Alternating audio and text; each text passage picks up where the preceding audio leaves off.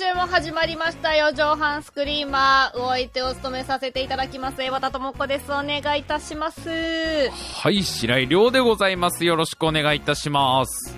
はい、そしてもう一人。エディ笠原です。よろしくお願いします。はい、よろしくお願いいたします。ますいやー、もうね、はい、生放送ね、始まりましたけどね、ちょっとね、はい、時間の方が10分遅れでスタートということなんですけど、あの、じゃあ毎度恒例の言い訳いいですかね、言い訳。あの、違う、違う。今日は言い訳じゃないよ。これはだって。今日今日は言い訳じゃないんだ。これはだって4畳半スクリーマーのせいじゃないんだもん、今日10分遅れたのは。そうですね。そう、まあそうね。そう。そうだね。俺は、このね、ラジオの4畳半スクリーマーの後にお絵かきバトルっていうさ、まあ、すごいもう血で血を洗うような、とてもね、そんな毎週ね、放送劇が繰り広げられるじゃないですか、毎週。で、まあ、その番組はまあ、スカイプを使ってオンエアしてるんだけど、なんかそのスカイプが直前で仕様変更しやがって、ね？この、ね、ね、生放送を始める前にそのテストをしたら、全然そのインターフェースが変わってるっていうことが放送開始これ15分前ぐらいに分かってそっからのねえまあまあまあ毎回トラブルにまみれるでおなじみの我々ですけどね。だからなんかもう、そういう星のもとに生まれてるんだよこれもトラブル。トラブルが必ず。自分たちがどんなに気をつけていても天下のマイクロソフト様が仕様変更しちゃったら、もうこれは これはもうさそうなそうな。我々の一存でそのアップデートを止められないわけでしょこれはもう。そうですね。そこはちょっとまあ従っていただかないとお上に従っていただかないとちょっと、ないといけないわけじゃん。マイクロソフト様はみんなみんなが使いやすいようにってことでスカイプの細かい仕様変更してきて、うん、その結果それが俺らの番組には大打撃になるっていうこのまんまだと今までみたいに映像が出せないって話になって。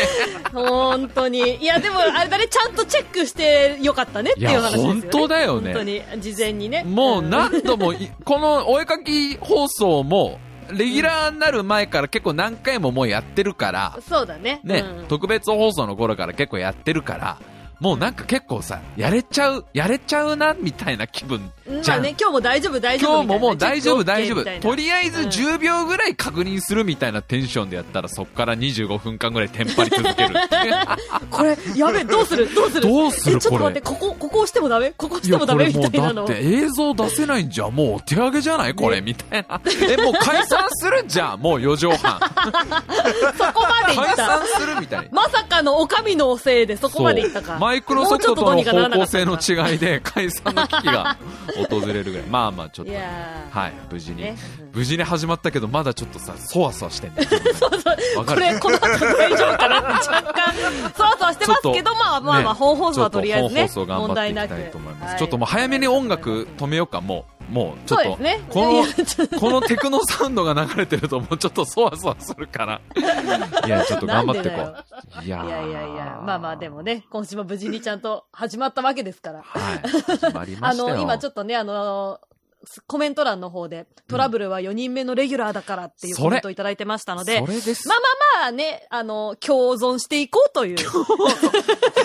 これからは大事。トラブルと。ね。そう。な、多様性の世の中ってよく言うじゃん、これからは。そうそうそう。そうだよ。お互い認め合っていかなきゃいけないわけですよ。許容していこうっていうね。リスペクトしていかなきゃいけないわけだから、トラブルも、マイクロソフト様のこともリスペクトしていかないと、ね。そうそうそう。ね。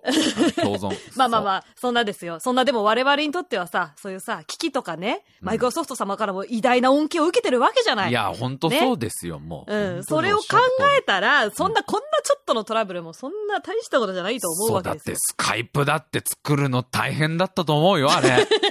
そうだね。そうだね。スカイプ。作るの大変だっただろうね。ネジ1個からね。ネジ1個から、そう。歯車が噛み合わないっつってちょうどいい形の歯車を探すためにさ、日本中のあの東急ハンズ回ってさ、このサイズの歯車どうですかね？いや、それはちょっともう、販売中止になっちゃってるやつなんで、直接その業者さんに、町工場の方に直接、ネジ工場の方に直接電話してもらって、その歯車をそう分けてもらえるかなんですよっていうところから、スカイプは作り上げてるはずだから、こんな俺らがね、ただで使わせてもらってんだから、そうですよ。だって、スカイプだってもうあれ、あの、ね、あんなビデオ通話するために、今だってあの、アメリカのマイクロソフト本社であの、電話番のおばあちゃんがこう、線と線をつなぎ 合わせて。毎回？毎回繋いでくれてんだよ。毎回コードをさ、俺からエバタってたら、その、パッチケーブルみたいの差し直してるわけじゃん。そのあ、時々笠原くんの映像が出なくなるのは、それのせいなんだ、ね、それはちょっとあの、接触悪くなってる。パッチケーブルの接触悪くなってるから。からそれを考えたら、ね、まあ、文句を言っちゃいけないんです。そうです。そうね。だから我々の暮らしのためにね、そう、今さ、うん、やっぱ結局こういう AI 機器的なものがさ、どんどんこう普及してるわけじゃん。いろんなものが。前もちょっとさ、そうそう、ちらっとちょっと話したことあったかもしれないんですけど、うん、ちょっとね、面白い記事が一個あったので紹介したくて、うん、あのー、今回ですね、えっ、ー、と、まあ、スマートホームってさ、前ちらっと多分なんかで話したと思うんですけど、うん、要は家の中のいろんなものが AI 化して、はい、なんかその、今で言うとほらスマートスピーカーとか一番わかりやすいと思うんだけど、うん、声だけで反応して電気つけてくれたりとかさ、うん、まあカーテン開けてくれたりみたいなやつがあるじゃない。カーテン開けてくれる機能なんかもうカーテン開けてくれる機能、あれなかったっけ？まだできてないっけ？夢物語？あれ私の。カーテンはね。私の夢物語だった。結構レベル高い気がすると思うよ。本当に？なんかちっちゃいモーターとかを仕込まなきゃいけない気がするから。話の流れでひょっとしたらこういうのあったらいいなっていう話だったかもしれないけど。まあでも、多分あるよ。カーテンくるくる、くるくるくるくる。まあなんか高い、高い家だったらありそうじゃん。高い家は多分あるね。あの、まぶちモーターのいいやつ。ネプチューンモーターかなんかがついてて。すごいスピードで巻いてくれるやつあるね。まあまあ、ね、スマートフォームね。はい、そうそうそうそう、あるじゃん。で、うん、今回は、その、今住んでる家に後付けできるスマートホームサービスっていうのが今できたという話で、うん、これがね、あのね、えっと、ローマ字で、マノ、マノマ、えっと、M-A-N-O-M-A、マノマっていう。マノマ。うん。っていう、その、なんだろう、まあね、こういうサービスができましたと。うん、で、それをちょっと体験してきましたみたいな、ちょっと記事を読んだんですけど、うん、これすごいのがさ、うん、あの、まあ、だから今住んでる家に後付けできるものだから、まず、あの、その、あれか、スマートホームじゃない、もう普通の家に。普通の家。後からスマートホーム化できますよってこと。そうそうそう。のび太くんちでもなんとかなるよっていう。だからあの、次男の家、あの、木の、木でできた家だっけ、次男は。あれ？三男がレンガだっけ？三匹の子豚の話をしてる？長男が藁だっけ？どうだったっけな？三男はデザイナーズマンションに引っ越したんだ、あれ。レンガじゃなくて。レンガがやっぱ夏が暑いって言ってデザイナーズマンションで。で、次男のあの木の家にも、後から、うん、後からつけられる。ちょっとそこはちょっとひょっとしたら、ある程度ひょっとしたら段階必要かもしれないまあ段階は結構いろいろ必要だろうけど。そうそうそうまあ要は、まあ、マノマセットがありますよということよ。マノマセットがあれば、長男のわらの家はふざけんじゃねえ、電気通ってねえぞって話で、無理だけど、ギリギリ次男の家は電気通ってるから、スマートホームができて、三男はデザイナーズマンションもやめて、タワマンの今、タワマンの最上階住んでるから。じゃあもういいじゃん、タワマンでいいよ、それは。それはもうタワマンでいいよ。三男勝ち組だから、三男は。はい。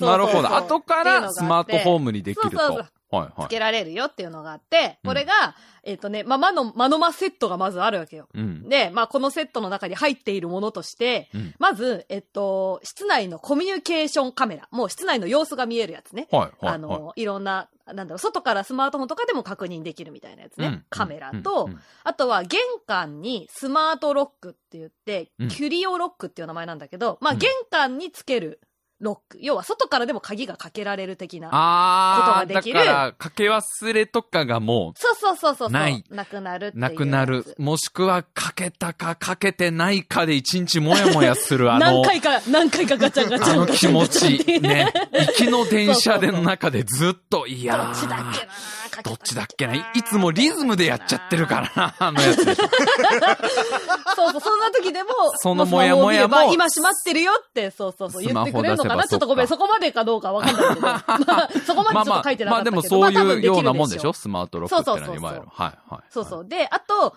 窓につける開閉センサーっていう、要は窓にも、窓も閉まってるかどうかがそこでセンサーで感知できるっていう。ああ、なるほど。はい、はい。まあ多分これ、ただあの、わかんない。様子を見ると多分あの、横にガラガラって開けるタイプの窓にしかひょっとしたら対応してないかもしれないあ、そうなんだ。あの、うん、出窓みたいなバンって開く。出窓みたいなやつがどこまでできるのかはちょっと、あ、あの、この映像だけではちょっとわからないんだけれども。そっか、ど、どういう種類の窓かによって、窓かによって、そうそう、ひょっとしたら使えるかどうかっていうのがあるのかもしれないんだけど、どまあそれと、はいはい、あとは司令塔になる、そのスマートスピーカー、ホームゲーってだけど、もうすべての、すべてのスマート、この家の中の、あの、マノ、マノマ全体の大黒柱ですマノマの頭脳になる、マザーコンピューター的な。そうそうそうマザーコンピューターのスマートあ、それもセットでついてくるそうそうそう、セットでついてくる。そのスマートスピーカーとして。そうそうあの、ゆくゆく人間に反乱するタイプのマザーコンピューターまあ、最終的に多分、最終的に、黒幕になるのはこいつだと思うけど。ターミのネーターをいっぱい生み出すやつを、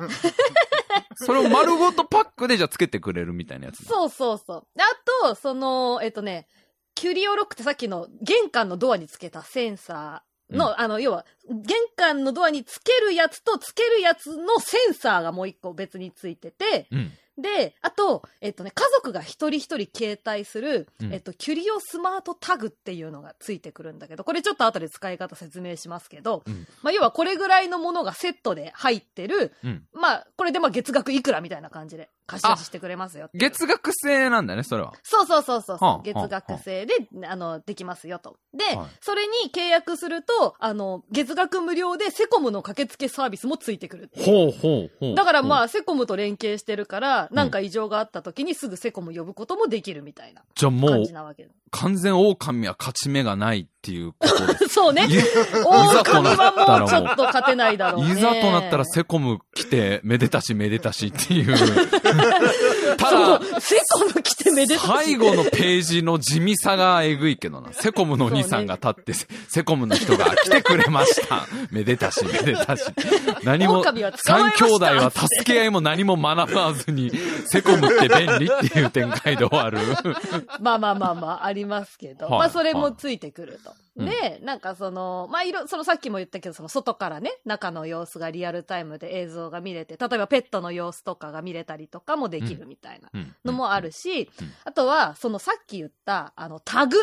このタグを持って外に出ると、うん、自動でセキュリティが警戒モードに切り替わって、うん、そのタグを要は家の中から外に出すと、うん、自動でカメラが録画を始めるんだって。ああ、なんかあれだ。ディフェディフェンスモード的な感じに、なんか、わかんないけど。なんか要は、今タグがなくなったから、これから誰もいなくなったっていう。モードチェンジみたいな。モードチェンジしてくれて。感じになるわけだ。なんかわかんないけど、すごい勝手なイメージだと、もう俺の中だと、あの、ライジンオーの教室の中みたいな 窓ガラスが全部モニターみたくなってさ。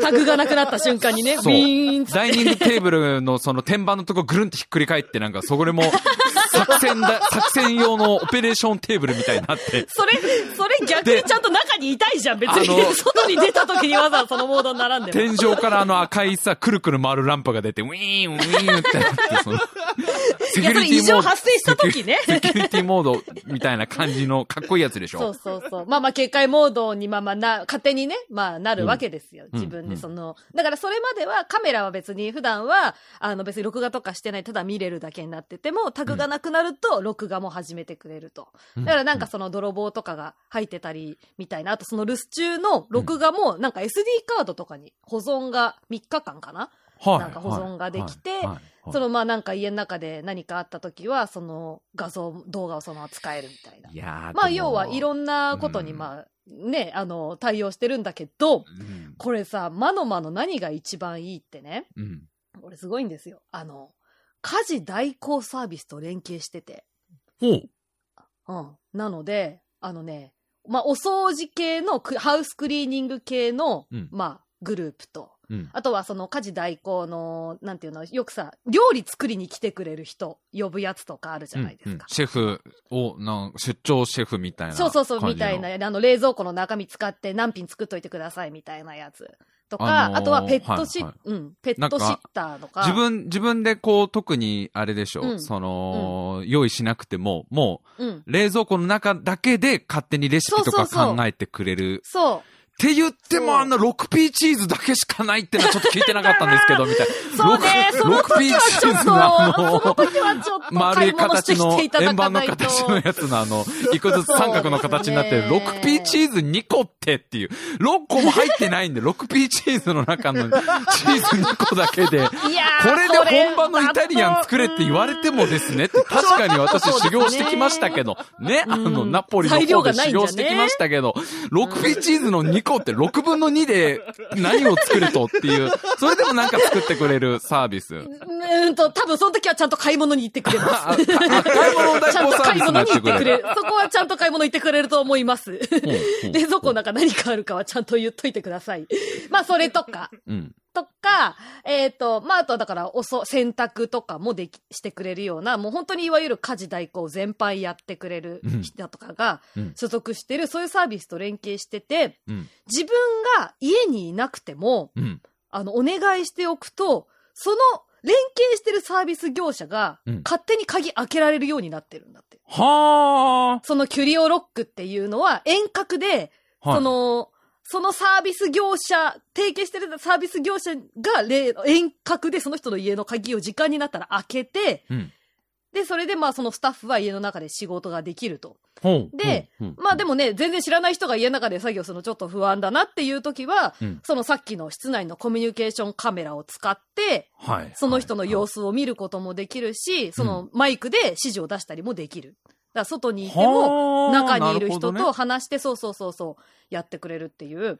もうだからすごいあの自分が家事をしない生活をするためにすごい最適だっていう。ので、うん、この、まあ、マノマっていうのがそうそう今できたんですでもね、あの、すごい思ったのはね、うん、あのね、うん、絶対それでも家事すると思うよ、俺は、エバタさん。あの、つうのは、つうのは、あの、ちょっと聞いてほしいんだけど、はいはいはい。まあ、エバタさんが、宝くじすげえ当てまくって、10億ぐらい入ってきて、はいはい、もう、うちマノマにするわってさ、なんか、今の住んでるアパートも完全マノマに、オーナー解き伏せてマノマ対応にしてもらってさ、で、そのスマートスピーカーとか全部入れてさ、で、も考えられる限りのその、なんていうの、家事代行サービス全部契約するんですよ、エバタさんは多分。その掃除とか、洗濯とか、料理とか、全部のその代行サービス契約して、で、私ちょっとあの、外で、あの、ヒップのマイクのなんかをやってくるから、ヒップのマイクの何かを見てくるから。まあ、日々やってるから。そう、ああなたたち、そのね、えー、代行サービスの皆さん、私がいない間に、あの、お掃除しといてください、料理しといてくださいっていうのを、エバタさんはやりたいと思うんだけど、あの、絶対に、ここまで汚いとちょっと引くかなっていう心理が働くよ、エバタさん、絶対に。ああ、掃除に関してはそれはあるかもしれない前回、前回の汚さを業者入れられるかっていうところで、エバタさんそこ割り切って。ああ、なるほどね。絶対ね、ある程度の、ある、まあ、ゴミぐらいは、ゴミぐらいは出しとかないと人間として、人間としてどう思われちゃうかなっていうところが、エバタさんとか俺みたいな人間は働くから、なんか結果あの、自分で4割ぐらいやる家事、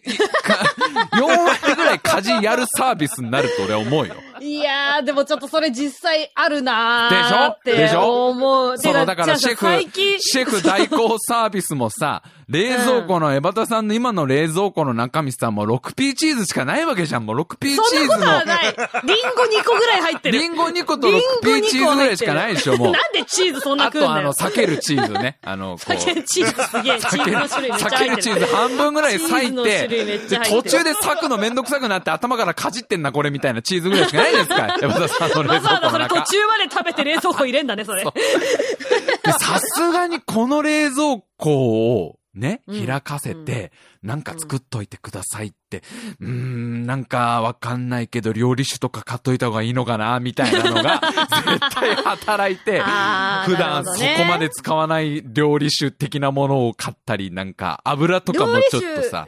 料理酒はあれですよ、私、うちあるけど使ってないのがたんまりありますよ。たんまりあるでしょ。使ってない、あの、賞味期限が切れてるかどうかはちょっと今見ないとわからないやつがたんまりありますよ。だからそれを買い直すんだよ。新しい料理酒を、その料理人の人。俺だからそのなんかこう、フルで心開けないと思うんだよ、代行サービスの人に。完全にオープンになれないと思うんだよ、もう、それは。なんか、いやでも、それ多分、あれだよね、多分、わかんない。料理と、私、うん、多分料理と、その洗濯ぐらいはやってもらえるかもしれないけど、確かに掃除に関しては、あの、なんだろう、自分の知らないところに自分のものがあるのってちょっと嫌じゃない？そうだ わかる？これ。棚、棚に、棚の中にいろんなものを入れられるわけですよ。うん、その、そうです、ね、自分の中で決めているわけじゃないですか、それぞれみんな。ここの棚には、ね、うん、ここの棚には武者ガンダムシリーズ入れようとか、ここの棚にはナイトガンダムシリーズ入れようとか、ねねうんうん、カードダスをどの棚に入れるかみたいな、ここはドラゴンボールのカードとかさ、いろいろ決めてる、決めてるわけじゃないですか。あるよ。それを、ぐっちゃぐちゃに片付けられたじゃん、お母さんに。もう。それはお母さんだからだよ。お母さんやられたじゃん。お母さんだからだよ。出しっぱなしにしてたあんたのカードを全部、全部お母さん片付けといたからってって、俺がせっかくあの、え、ガンダムのカードもいろんな種類があるんですよっていう、その SD ガンダムのカードにも、なんか元祖 SD ガンダムのカードとそれじゃないやつのカードとか、いろいろ全部ぐっちゃぐちゃにされて、それブツブツ文句言いながらまた仕切り直すっていうのがあったじゃないですか。それを、あったんですね。それ、それ多分人類共通でで、あの、多分、旧石器時代の頃からずっとカードダスぐちゃぐちゃにされるっていうのは。あと、プラも全部あの、なんか、缶、缶に入れられるっていう。まとめて缶に入れられる問題も多分あると思うんですけど。あるね、あるだろうね。うん、いや、だからそう、部屋の掃除こそさ。いや、だから、どこまでやってくれるかだよね、本当に、それにね。そうだよ。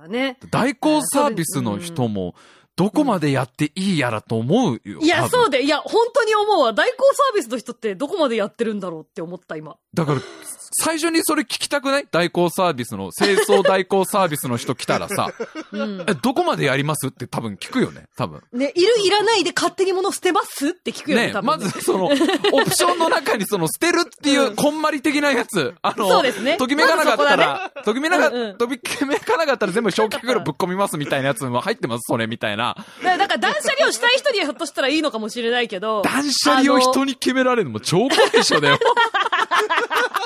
いや、だから自分で決められないからこそ人に捨ててもらうみたいなさ、人もいるかもしれないじゃん。実際あなたの私物すべてときめきませんでしたみたいな感じ。なんでお前のときめきポイントなんだよ。全部、全部燃やされて。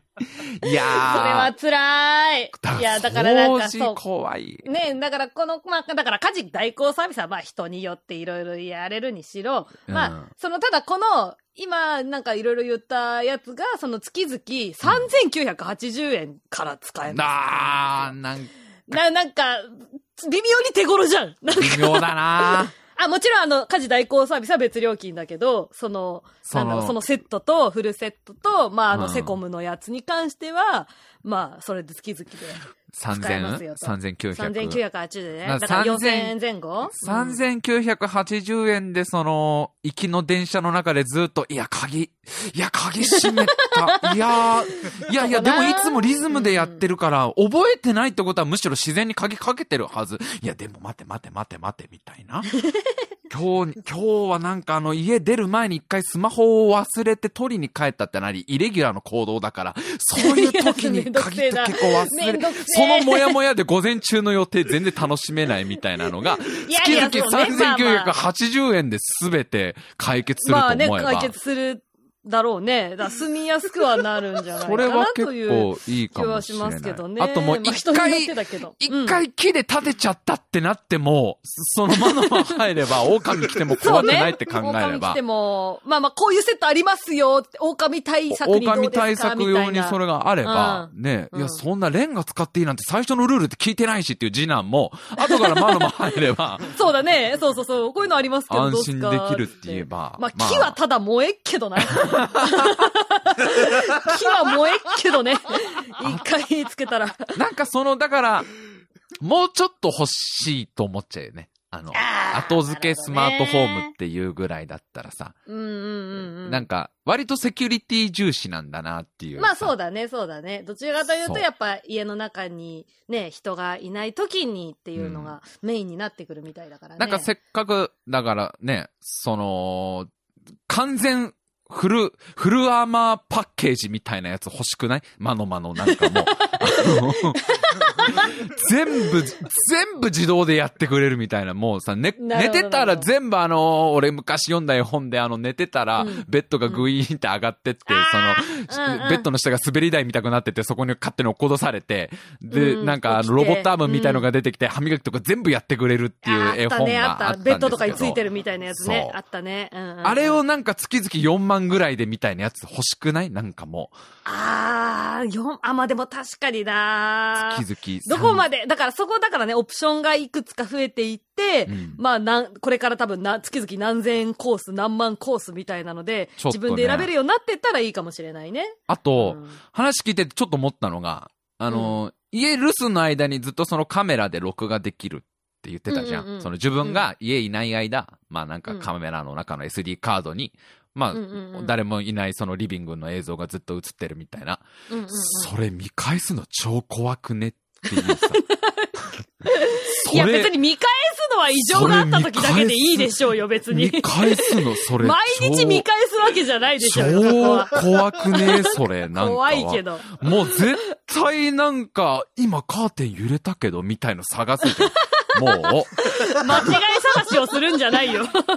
あれ？自分ちで。ここにソファー置いといたはずなのにずれてる。ちょっとビデオカメラ見返してみようかな、と時の、もうそっから8時間のカメラずーっと見返すの絶対怖いよ、それ。いや、まあそうね、そう、そうね。まあ実際異常があった時は嫌だよね。押し入れちょっと開いてないみたいなやつとかいや、それお前の締め忘れだわ。それはお前の締め忘れだわ。鍵閉めたかどうかも覚えてないんだから。それは閉めてないの。覚えてないよ。全部今朝自分で閉めてなかったんだって多分朝まで巻き戻って初めて知るっていう。いや、もう怖いや。それかまあ、あの、うん、押し入れちょちょっと開いてたと思ったら自分がいない間にガンって押し入れ開いて中から女の人が出てきて、家の、ま、うん、中をぐるぐる回って髪の長い女の人がぐるぐる回ってまた押し入れの中入っててガンってしまって、あ、なんだ、うん、女の人の幽霊かぐらいの方がまだいいけど。いや、それは人によるよ。それは人によるよ。なんか自分が想定してなかったこと、なんか自分がいない間に全然知らない家族がそこで住んでたらさ、どうしようとかならない。めっちゃ面白いけどね。日中は違う人が住んでんな、ここみたいな。あれ、そういうシステムなんだ、この部屋みたいな。逆に勝手に窓マつけてごめんみたいな気持ちになる。仮暮らしが見えた瞬間、超怖いと思うんだけど。あ、そっか、つって。まあまあまあ、まあ、そういう、まあだから今後ね、まあまあ増えていくんじゃない？こういうのが。いろんな、I うん、IT というか AI とかなんかそういうガジェットがさ、まあ進化してんだなっていう話でさ、この間、あの、見たニュースでさ、なんかあの、うん、睡眠導入ガジェットみたいの今いろいろあんだって。なんか、その、ちょう、ちょうど、ちょうどいいっていうか、えっ、ー、と、うん、最適な睡眠を提供する系のアプリとか、ガジェットっていうのが、なるほど、なるほど。結構、その、市場的になんか盛り上がってるというか、あの、好調だみたいな。ちょこちょこね、出てはいたけどね。そう。なんかそのね、安眠の BGM とかね、あるよね。安眠系のやつ。で、うんうん、結構なんかもう今そのなんていうの、ハイテクバトルみたいな感じになってて、ほうほうほう結構今なんか多いのが、その寝てる間に自分のなんか脳波とかをこうなんていうの、測ってくれるみたいな。自分のその呼吸、呼吸とか、まあ、心拍数とかからなんかデータ抽出して、えっ、ー、と、うん、どこでそのノンレム睡眠になってて、どこでレム睡眠になってるかみたいの全部なんていうの、ログを取っといてくれて、で、あなたはそのこの辺がちょっと寝つきが悪悪いというか、この辺で、うんうん、えっ、ー、と、眠りが浅くなってますので、こういう改善しましょうみたいなのが分かったりするあアプリとか、まあ、そういう、なんていうの、えっ、ー、とウ、ウェアブル端末っていうんですか、はいはいはい、はい、まあ、そういうのがなんか流行ってるみたいなのを見てさ。で、その中で、まあ、いろんなメーカーがその安眠グッズみたいのを出してるっていう中で、これなかなかすごいなと思ったのが、あの、うん、キャスパーっていうね、アメリカのその寝具メーカーが作った、うん、えー、ガジェットで、キャスパーグローというものを作りましたと。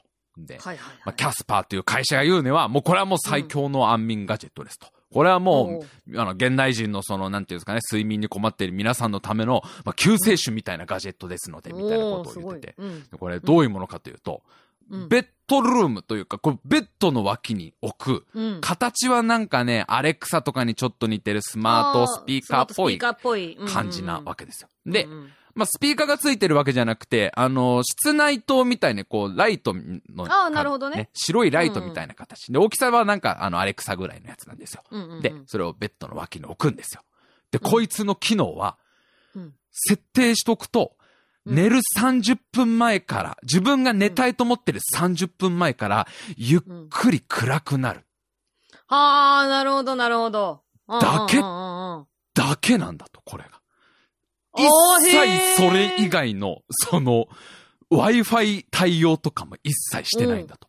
Bluetooth とかも一切対応なんかしてないんだと。単純に、ゆっくり暗くなるライトっていうのが、もう、その要は最強ガジェットだと思われますってことで出てるっていう。なるほど。で、これ、これが、その、なるほどなと思ったのが、要は、いろんなガジェットとかくっつけ、それで結局誘惑につながっちゃ意味ないじゃんっていう、ね、ああ、なるほど、なるほどね。だから、もう、そのなんていうの、キャスパーグローっていうゆっくり暗くなるライトってそれ学研の付録とかでもついてきそうじゃねみたいなやつなんだけど。いや、学研はさすがにそこまでやってくんねえと思うけど。完全に削ぎ落とした機能によって、もうそれに合わせちゃえばいいみたいな。うん、そいつが暗くなるまでに眠るっていう習慣さえつければ。ああ、なるほどね。はあ、はあ、そう。それこそが最もなんて言うんですか、うん、あの、健康的な睡眠の生活を送れますと。なんかあれこれ体中にいろいろセンサーつけて毎日こうチェックしたりとか、うん、なんかアプリでいろいろやるんじゃなくて、単純にゆっくり暗くなるライトに合わせて自分も眠るんだっていう生活をすればいいんですみたいなことを言ってて、思ったのが、それができたら苦労しないよっていう。本当だわ。本当だわ。ものすごい。聞いてて本当に思ったわ。ものすごいこっち側頼みだな、そのガジェットっていう。なんかわかんないけど、それができる人は多分現時点でできるよね。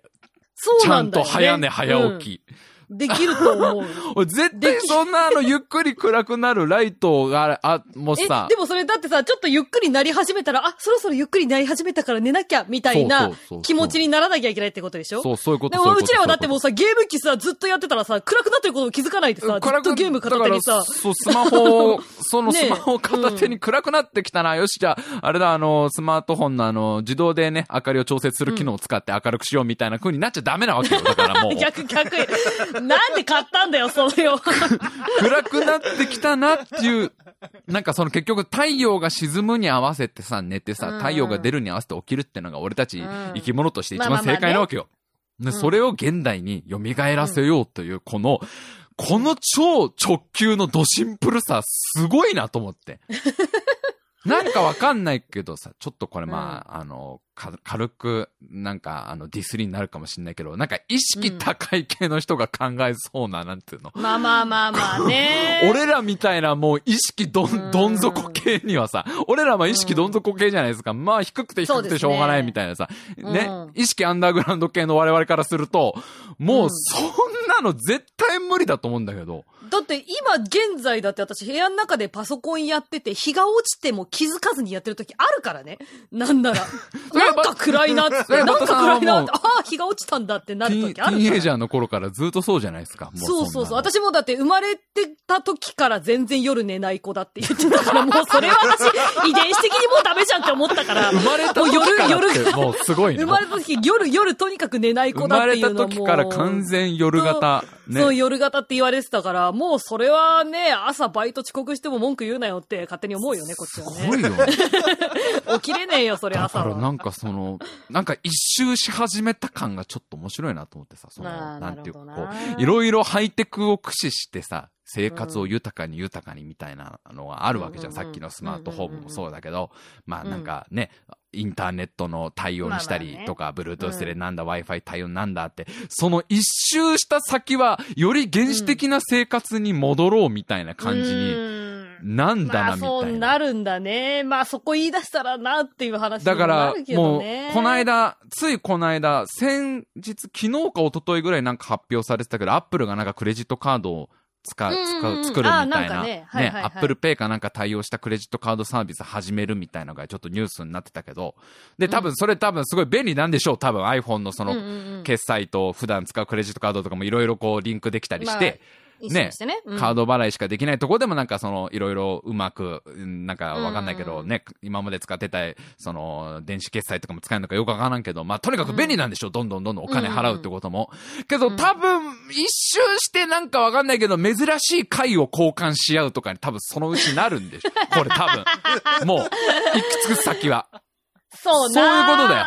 今、今、今はどっちかというと、電子マネーとかは、今、どんどんどんどん。イケイケの時期だから、どんどんなんか、今、ほら、あの、静脈だけで決済するようにしようとか今始まってるんだよ。いや、今これマジで、そうそう、あの、指紋認証みたいな。カード的なことか。そう。のピッピなんかこう、指の指紋みたいの読み込ませて、それで決済できるシステムも、なんかこう、開発中とか、あんだよ、実際そういう。もう、スマホすら持たなくていいみたいな。で、それがさらに超えたら、なんかわかんない、大きい丸い石を交換し合うみたいな。みたいなやつに多分 重いな。物理的に重いな。あと、こっちでは大きめの魚取れたから、そっちのあの美味しいベリーと交換しないみたいなのに多分、それも、それもやってるよみんな多分。100年後に、いや、一周、一周回るんだって、それはもう多分。まあまあまあね、なってく、な、なってくかどうか微妙だけど、さすがにまあまあまあ。あ、でもさっきさ、その言ってたあのね、ね、眠りにつくっていう話で、まあちょっとこれ、意識高いかどうかはちょっとわからないんですけど、うん、あのー、まあ、その寝具といえばさ、うん、まあ、西川リビングさんがあるじゃないですか。まあまあ、有名ですよ、西川。ね、有名な西川寝具さん。超有名ですよ。はい。そうそう、有名じゃない。あの、西川さんの会社で、うん、なんか半年ぐらい前から、あのね、お昼寝ができる部屋っていうのを導入したんだって。え、それは会社の中で？会社の中で、休憩スペースと別に、昼寝スペースっていうのを、あの、作ったと。で、なんかその、まあ、会社員から、その、寝具に関わってる仕事をしてるのに、うん、そのなんか、睡眠不足だとかで、ストレスを抱えてるのはおかしいんじゃないかみたいな声とかがあったらしくて、その、要は、昼寝ってさ、ちょっと10分15分昼寝をした方が、結局仕事に、うん、なんだろう、仕事の効率が上がるみたいな話あるね。実際あるからね。そうそう実際そのね、ちょっとだけ、あの、ご飯食べた後、ちょっと10分15分寝た方が、午後の仕事の効率が上がるっていうのがあるから、ねうん、そうそう。で、それはもう西川慎吾さんの中でも、ちゃんとそういう、なんだろう、なんそういう安眠に関してはさ、プロですから、あちらプロだから向こうは。そうそうそうそう。そういうデータはあるわけじゃん。うん、で、会社にないのは、どうなんだってなって、で、なんかその、女子社員の制服が廃止になったんだって。で、その女子社員の更衣室をがあった場所がこう使えるようになったから、うん、じゃあちょっとここに、ちょっと寝ルームっていう、その昼寝スペースを 設置しようみたいな、そうそうそう話になって、うん、で、このちょっと寝ルームには、その要は仮眠用のベッドがまあ8台と、そうそう、あとまあ女性専用の小部屋みたいのもちょっとあるらしいんだけど、うん、あとはそのうつ伏せ寝用のクッションを備えたテーブルブースすごいな、もうなんかフルサポートだな、なんかそうそうそう。で、そのなんかあの、なんだろう、クッションもいろんな形あるわけ。もう丸い顔がうずめられるのもあれば、ちょっと抱えられるだけのやつもあるし。やっぱ西川先輩やばいな。やばいよね。自分の寝やすい、寝やすい形のクッション使っていいみたいなやつがあって、うん、で、なんかその、正午から3時までの3時間だけ、その開放して、一、うん、人につき15分間と、あの、まあ、あと5分間入れ替えみたいな感じで、20分ぐらい一人使っていいよ、みたいなのを、なんか会議室みたいに予約制にして、うん、こう、あの、な、じゃあ今日何時から何時まで私予約しますって言ったら、そこでこう、寝に行けると。寝に、そうそうそう。まあ、仕事してる時眠くなったら、じゃあそこで、寝ていいっていう。そうそうそう、ちょっと寝ていいっていう。いやでも、思ったけどさ、その、うん、そのベッドとかそのクッションは、要は、西川パイセンが用意してくれた。西川パイセンのやつでしょ。西川印のやつなわけでしょいや、もうそうでしょうよ。まあまあ、もうガガチのやつじゃん。ガチシング。ガチのやつでしょ。ガチシングのやつわけじゃん、全部。うんうん、その、西川パイセンが揃えたガチシングで、15分で起きろっていう方が結構きついよね。いや、そう、それ。そっちの方がさ、そっちの方が。でね、これがね、ちょっと白井さん、白井さん、まだまだ、これ、さすが、あの、西川さん分かってますから、そこは。西川さんは分かってますか？そこは。分かってますから。あの、先ほどのね、お話にありましたけれども、このちょっと寝ルームのベッド、こちらで横になりますと、うん、照明の光が徐々に暗くなっていくうわマジで？マジキャスパーグローじゃん、それ。マジかよ。そんで、あの、波のような、ちょっとした環境音がちょっと優しく流れる。で、うん、しばらくするとほぼ真っ暗になるんだけど、まあ、その、無音だと逆にその人の着崩れの音とか気になる人がいるから、すげえわかる、それ。そう、なんかちょっとそれを打ち消すぐらいの、あの、ブラウンノイズって呼ばれる、ちょっとしたなんか、うん、なんだろう、まあ、機械音じゃないけど、うんうんうん、まあ、ちょっとそういうのも流しながら、うん、で、数十分後、起床時間を迎えると、太陽光に近い光で、部屋全体が徐々に明るくなって、アップテンポな音楽になる。アップテンポな音楽アップテンポな音楽超気になるな。なんだろう。アップテンポな音楽がアップテンポ、やっぱあれかな、ドリフの転換の時のやつかな。あれしか思いつかないけど、全員集合の転換の時の曲じゃないかな、やっぱな。あれが流れたら転換しなきゃって、張さんが怒るから転換しなきゃってなるけど。だからそれでまあ、あの、優しくね、覚醒を促す仕組みができてると。まあ、さすがにその入れ替え制だから多分次の人が来たら起こされるだろうし。いやー。まあまあまあっていうのが、で、それですごい、あの、うん、仕事の効率が上がったっていうのが、半年後の、半年後のアンケートで、9割の人が仕事の効率が上がったって言ったらしくて。それも、それも西川先輩、声を大にして言ってほしい、うちの会社とかにも。もう、ね、そうなんだよ、結局。寝た方がいいじゃん、絶対。ね、そうそうそうそう。マジで。一回ちょっとでいいから寝た方がいいんだって、やっぱり。すっごい、うちはまあデスクワークだからさ、やっぱご飯食べた後のさ、まあ2時ぐらいとかは、もうみ、うん、みんな戦ってんの、睡魔と。もう、そりゃ、もう、わかるの。もう全員、うん、全員やっぱり睡魔と対峙してるわけですよ。で、うん、まああれ、なんていうかこう、船漕いでるみたいな感じですよ。どこ行こうとしてんのかな、みたいな。そうね、そうね。あん、あんなのもう暗黙の了解になってんじゃん、わ、か、割、うん、割と。もうしょうがない、もうしょうがない。みんなそうだからしょうがないみたいな、ね。みんな2時ぐらいはね、うん、もうだいぶね、この世とあの夢の境ぐらいにいるみたいな。それだから一回寝るっていうのをもう決めた方がいいと思うんだよな。ね。そうそう。で、なんか最初のうちはやっぱり新入社員とかが遠慮しちゃって、ああ。ね、寝に行かなかったりとかするらしいんだけど、はい、もうなんか新人研修に取り込めたらしいよ、なんか。新人研修の中で使い方、この部屋の使い方っていうのをちゃんと研修で、もう言うんだって。だから、なんかちゃんと寝ていいですよ、みたいなのを入れたら。全然でも起きないことが出てきたらどうするの、うん、いや、いそうだよね。どうなんだろうね。びっくりするぐらい大きな人っているじゃん。だって世の中に。うん、いるいるいるいる。一回寝たらみたいな。俺とエバタさんと笠原くん共通の友人のあの、浅草の小さい巨人って言われた男の子。いましたね。わかる？まあ、名前出すのもあれだからだけど。そうですね。ね、ケイくんね、ケイくん、ある、あの、イニシャルケイくんで、あの彼なんかは、僕、一緒にお芝居やってた中ですけど、うん、飲むと本当に起きなくなっちゃうんですよ。まあお酒入ってるのはしょうがないから。まあまあまあね。どれぐらい起きないかっていうと、うん、まあ友人のことをこうするのもあれだけど、うん、割と本気のビンタやっても起きなかったから。もうマジでお店の人に怒られるから、マジで起きろってって、こうほっぺたんとこパチンってビンタ入れても一切む、むにゃむにゃも言わないんで、むにゃむにゃも。あの、いや、むしろこれ救急車呼ばなきゃやばいんじゃないのみたいな感じの。いやー、すごいよね。あそこまで起きないのすごいと思うけど。すやすやぐーぐーぐー寝て、ね、ぐらい起きない人とかも世の中にいるじゃん。いるいる。その15分間で起きなきゃいけない方が俺やっぱ怖いけどな。ああ、なるほどな。まあまあまあ、人に合わないはあるかもしんないけどね。まあだからこれをでも自宅に導入したいよね、最終的に。いやー。寝るときに。この西川グッズ。管理してるやつを、自分の、自分の部屋に置きたいよね。あ、だからもう、エバタさんの夢はあれでしょ？もう、間の間対応にして、そのフル、フルスピスマートホームにして、うんうんうん、で、寝具も西川に揃えて、西川に揃える。で、ベッドの横にキャスパーグローを置いて、そう、寝るときはちゃんとだんだん明かりを落としてくれる。でんでん、ね、だんだんそうやって暗くなっていく中でネットサーフィンしたいわけじゃない、バタさんは。そのしたいしたい。何それ超やりたい。そう。キャスパーグローに喧嘩売りたいわけじゃん。やばい超やりたいでもそれ西川と戦うよ、私多分西川と戦うと思うよ。キャスパーグローの旦那に喧嘩売りたいわけじゃん。あの、キャスパーには多分勝てるけど、西川に勝てるかはちょっとわかんない、まだ。ねねえなこいつって思われたいわけじゃん。あの、ね。や、やりたいトイストーリーならぬあの、スリーピーストーリーで、エバタさんが家にいない時に、その、マノマの奴らと、その西川のシングとキャスパーグローが喋り合うわけだよ。うちいや、喋り合うと思うわ。ちゃんと録画するわ、オーナー、マジで寝ないな、つって。それがあの、ビデオカメラで撮影されて、それが映画になるから。まあ、エバタさん。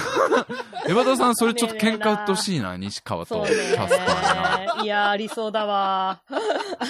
いやー、まあ、まあ、ちょっとそれはだから、今後だからどこまで、その、なんていうの、全自動になるかは楽しみだけどね。そうそうね、そうだね。そうだね。どれがね、その全自動がさ、その、いかに普通になるかだよね、あとね。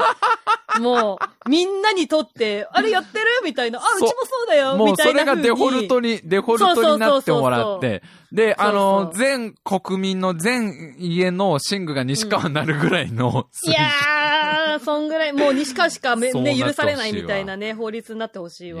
いやー、いいですね。はい。はい。みた感じで。あ、もう、もうなんだかんだいい時間でございますんで、じゃあ。はいはいはい。あのー、もうメールが、そうだね。メールがですね、あの、なんとですね、うん、平成がもうあとちょっとで終わっちゃうというか、あの、まあまあ、そう、まあ、言語がね、なんならもうね。言語が、もう、あとこの、これだからアーカイブで聞いてる人はもうネタバレしてるよね。言語、これもう。バレちゃう。そうだね。そう、だって今3月28日で、4月の頭にあれでしょ、ネタバレするっつってるんでしょ？ネタバレするっつってる。そう、言語の方ちょっと。エイプリルフールになんでネタバレするんだってエイプリルフールってまたすごいところにぶっ込んできたけど。一回ぐらいちょっと冗談でしたって言えちゃうみたいな、完全にこれもうツイッターにネタ投下してるような感じだけど、あの、エイプリルフールに。だから、まあまあ、平成、あなたにとってのね、あの、うん、平成〇〇を、まあ、もう、うん、もうこれちょっと過ぎてる感あるんですけど、ね、一応、あの、その新しい言語が施行されるのは5月からなんですよね。ね。5月からですから、ちょっと残り1ヶ月間まだ募集したいよね。そうだね。せっかくなので、せっかくなので、ちょっと皆さんの思い出を聞きたいですね。そう、あなたにとっての平成〇〇を、えどんなものでもいいです、はい、漫画でもいい、アニメでもいい、なんかのお菓子とかでもいいです。え自分にとって平成ナンバーワンのこれはこいつですっていうのを送ってもらって。ね、まだ平成振り返ってない人いると思うまだいると思うんだよ。もうちょいで振り返れなくなるからもう。そうそうそうそう。そうあと1ヶ月ぐらい経ったらもう平成のこと完全にみんな忘れちゃうんだから。早いな。頑張ってこの4月中にちょっと思い出して、で、どうしてそれがね、どうしてそれが 平成の王者なのかってエピソードも必ず添えていただいて、ちょっとメールね、送ってきていただけたらなと思います。よろしくお願いいたします。はい。じゃあ、エバタさん、メールアドレスお願いします。はい。すべてのメールの宛先は、スクリーマー4.5 at hotmail.com、えー、スクリーマー数字で4.5 at hotmail.com までです。よろしくお願いします。はい。よろしくお願いいたします。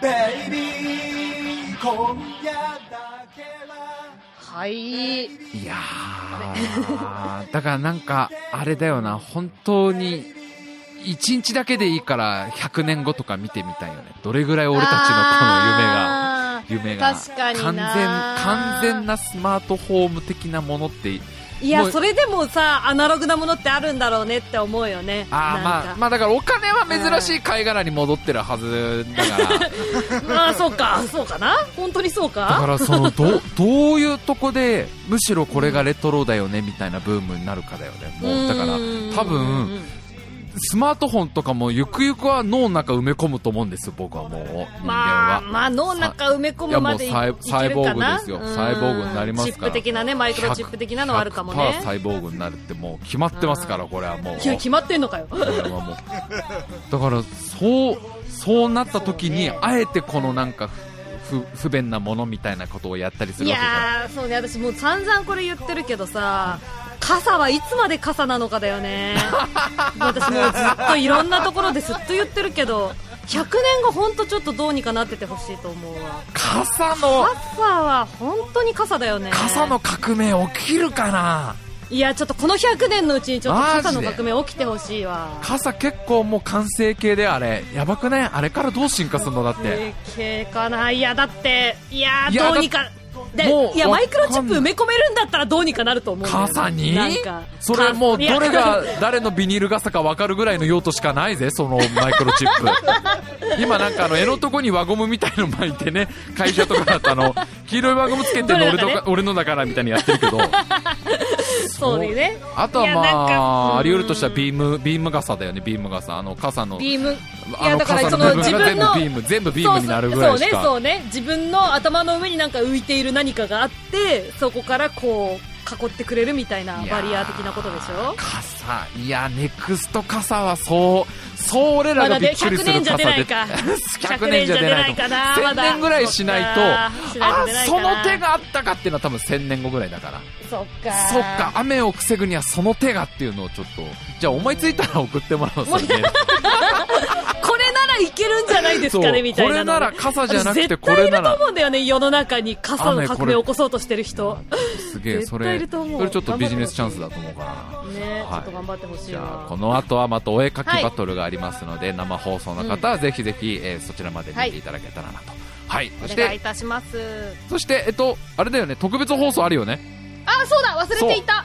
えー、っと3月30日土曜日の土曜日はい、夜10時頃ですよね、ぐらい。ぐらい。まあ、10時、はい、10時開始で、えー、何やるかまだ未定でございますので、はい、あのい。つもの通りまだ何やるかわからない 特別放送ね3月30日土曜日夜10時必ず皆さん生放送参加してください、次の日休みだからね。ぜひぜひ。はい、って感じでございます。はい。それでは今週も最後までお聴きくださいましてありがとうございました。ありがとうございました